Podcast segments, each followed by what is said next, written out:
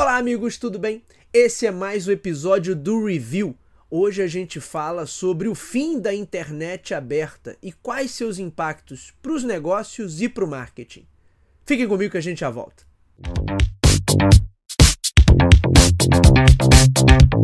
Nos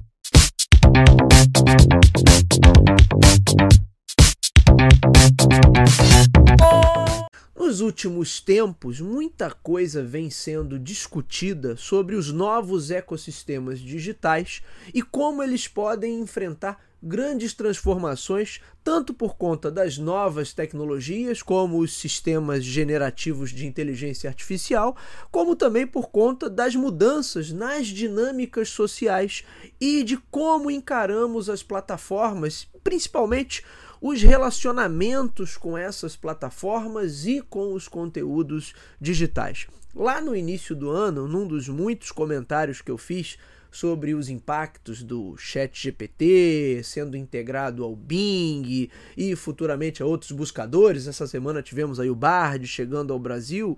Um dos pontos que eu citei tratava de um modelo de web mais fechado, onde a gente deixaria para trás todo aquele conceito de acesso livre que perdurou aí na internet por décadas e que hoje cada vez mais dá lugar a ambientes restritos. Eu já queria fazer um, um novo comentário explorando esse tema, mas estava faltando oportunidade. Mas aí a gente teve alguns acontecimentos recentes que me ajudaram a identificar e até reforçar essas mudanças de padrão na web. Lá atrás, nos anos 90, quando a web começou, havia uma clara intenção e até uma ideologia, por assim dizer, em tudo que era feito, em todos os projetos, que tinha uma relação ali com a ideia de criar uma aldeia global, aí remetendo inclusive ao pensador Marshall McLuhan, mas também tinha uma ideia de dar acesso livre ao conhecimento, às informações. Era tudo muito mágico. A ideia de você encurtar distâncias, de permitir que pessoas do mundo todo se comunicassem, a ideia de compartilhar. Vejam que todas as aplicações e projetos de sucesso na web, desde o seu início até os tempos atuais, tinha uma relação direta com esses conceitos, dos antigos BBS, fóruns, salas de bate-papo, aos primeiros buscadores, o Napster, o ICQ, até a gente entrar na era do Orkut e de outras plataformas de conexão ali entre pessoas, a ideia de eh, falar de todos para todos sempre esteve muito presente bem como a ideia da livre circulação de conhecimento e de informação, além, é claro, do conceito de colaborativismo. Vejam o exemplo da Wikipedia, do próprio Twitter, que vem sendo tão discutido ultimamente, o que ele representou lá no seu início a nível de velocidade, de compartilhamento de informação, de notícias, etc. Isso, inclusive, gerou vários termos que ganharam destaque, cada um ao seu tempo, como a ideia de Wikinomics, que inclusive tem um livro incrível ali do Dan Tapscott que eu posso mostrar para vocês qualquer hora, é, economia do compartilhamento, economia da abundância, do social, etc, etc, etc. Aliás, eu recomendo que vocês escutem o brilhante podcast Primeiro Contato que é produzido pelo Henrique Sampaio em parceria com o pessoal lá do B9.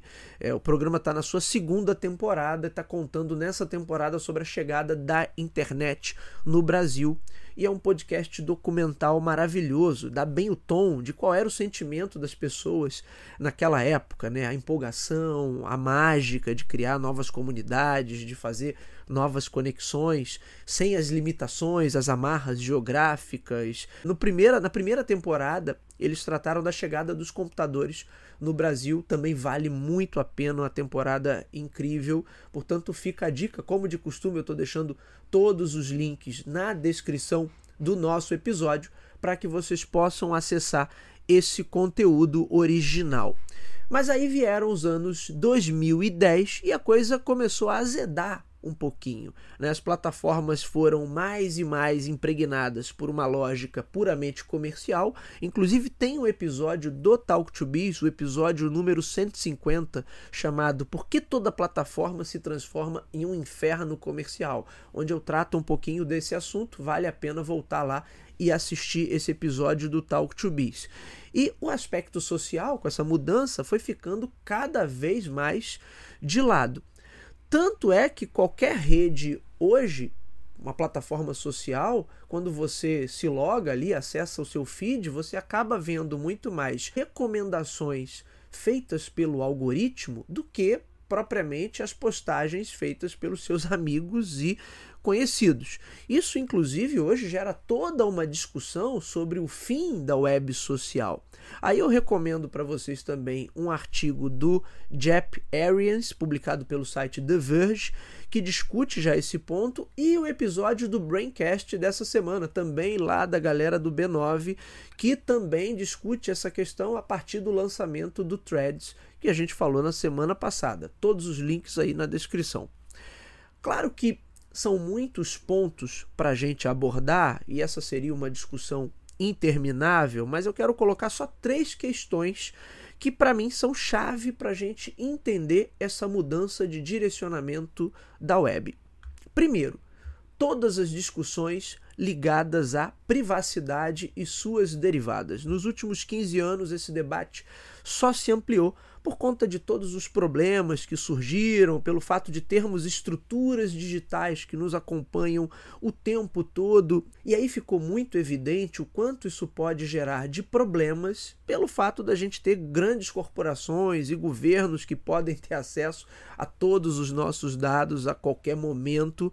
Mas isso nem de longe é uma discussão encerrada, até porque se a gente lembrar da primeira fase da web, que é muito retratada nessa temporada do primeiro contato, o anonimato era um dos ingredientes que é, fez com que aquelas receitas dessem muito certo.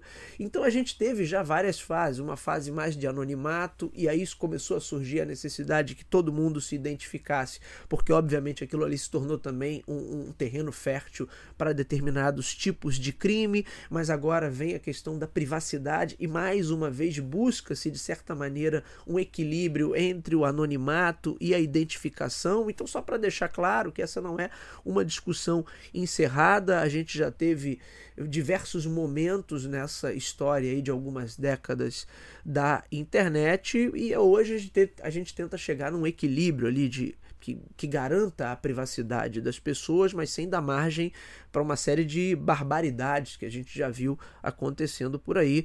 Portanto, essa é uma discussão que ainda está longe de ser encerrada. Mas as questões ligadas à privacidade e na esteira disso geram as questões ligadas à moderação de conteúdo, são golpes diretos em boa parte dos modelos digitais. Esses modelos de negócios que se estruturaram ao redor muito desse conceito wiki, por assim dizer, né? o conceito do colaborativismo, os dados estão aí, podemos ter acesso a tudo e ninguém vai se importar com isso. Esse cenário mudou completamente. Vejam que o Threads ainda não tinha sido aprovado na União Europeia, justamente por questões ligadas a privacidade. Além dos custos regulatórios, com a legislação apertando em todo o mundo, há também o custo da maior judicialização, porque cada vez mais o que é dito e publicado em plataformas digitais pode ir parar nos tribunais, além do custo social. Eu acho que já existe um senso comum bem estabelecido de que a ideia da aldeia global do McLuhan ela falhou miseravelmente, é pelo menos no sentido de termos a praça pública digital. É, gente, pelo amor de Deus, eu não estou falando que o McLuhan estava errado. Eu acho, inclusive, que ele estava mais do que certo. Só estou dizendo que, no sentido de termos uma comunidade global totalmente conectada, a coisa não funcionou exatamente da maneira utópica como se imaginava no começo da internet. Isso talvez fizesse sentido na época das BBS, do Mirk, dos fóruns, onde existiam comunidades mais específicas a nível de interesse e também bem menores. Uma coisa é você gerenciar comunidades com algumas milhares de pessoas, outra coisa são redes que possuem centenas de milhões de usuários, algumas na casa de um bilhão de usuários. É algo ingerenciável. É como você comparar uma pequena cidade do interior a uma megalópole. Não tem como. São, são estruturas muito diferentes. Isso se torna muito mais complexo e, para os usuários, a experiência perde muito da sua fluidez e daquilo que ela tinha de positivo, para se tornar um ambiente muito mais hostil, onde estamos em alerta o tempo todo, onde a rotina é muito mais estressante. É como tirar uma pessoa de um município lá do interior, da região serrana, aqui do Rio de Janeiro, e trazer essa pessoa aqui para a cidade do Rio mesmo, ou para algum município aqui do Grande Rio, quer dizer, do epicentro do caos. É muita informação, muita coisa acontecendo, muita confusão, violência, trânsito, briga. Daqui a um ano essa pessoa está fumando, está hipertensa, um nível de estresse que ela nunca tinha experimentado na vida embora, claro, ela esteja super conectada e antenada com tudo por estar aqui num grande centro. Então, me parece até um paralelo interessante de se fazer, né? essa comparação entre cidades pequenas e grandes centros urbanos e o nível de confusão e de caos que existe ali e o que a gente vivenciou no início das comunidades digitais e das redes sociais e o que a gente vivencia hoje. Um segundo ponto é que todas essas plataformas ganharam um objetivo comercial. Portanto, elas precisam vender alguma coisa, mesmo que sejam os seus dados para validar o modelo publicitário.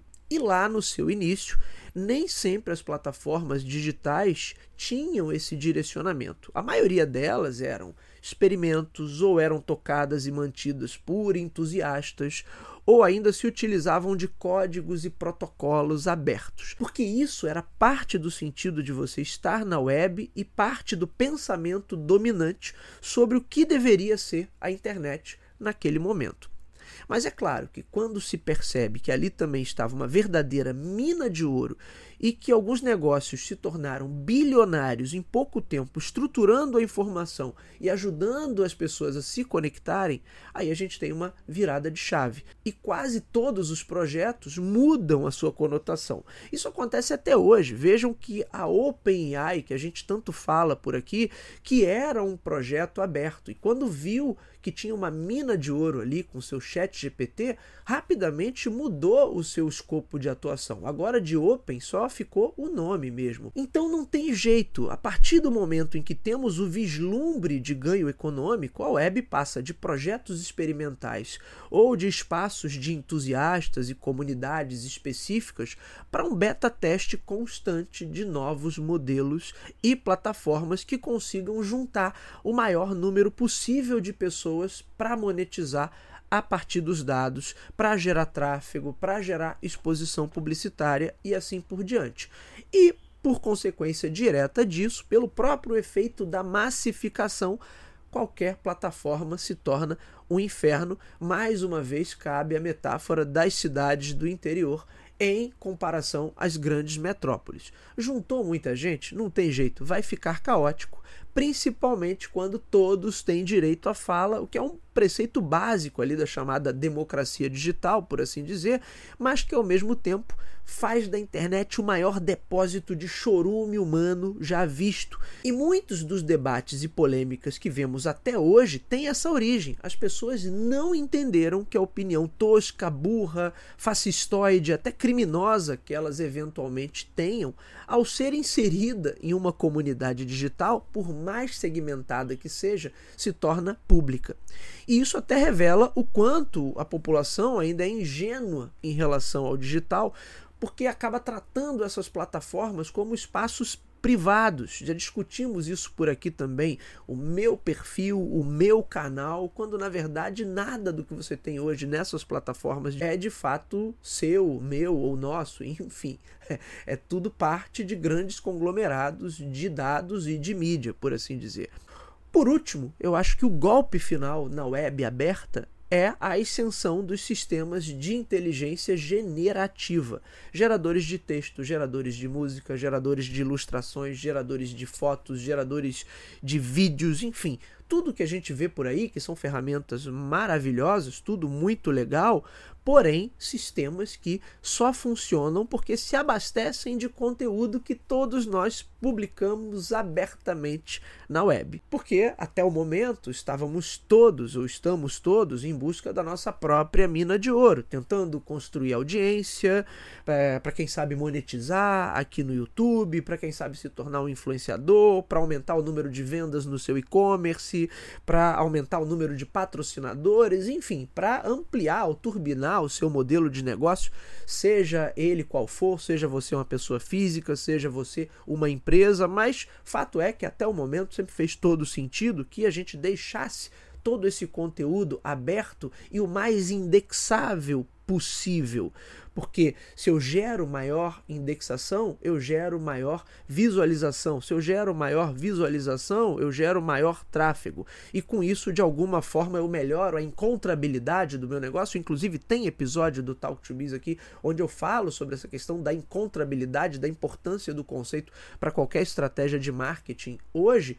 Mas enfim, isso fazia parte de uma lógica onde eu me tornando mais encontrável, eu de alguma forma turbino o meu modelo de de negócios.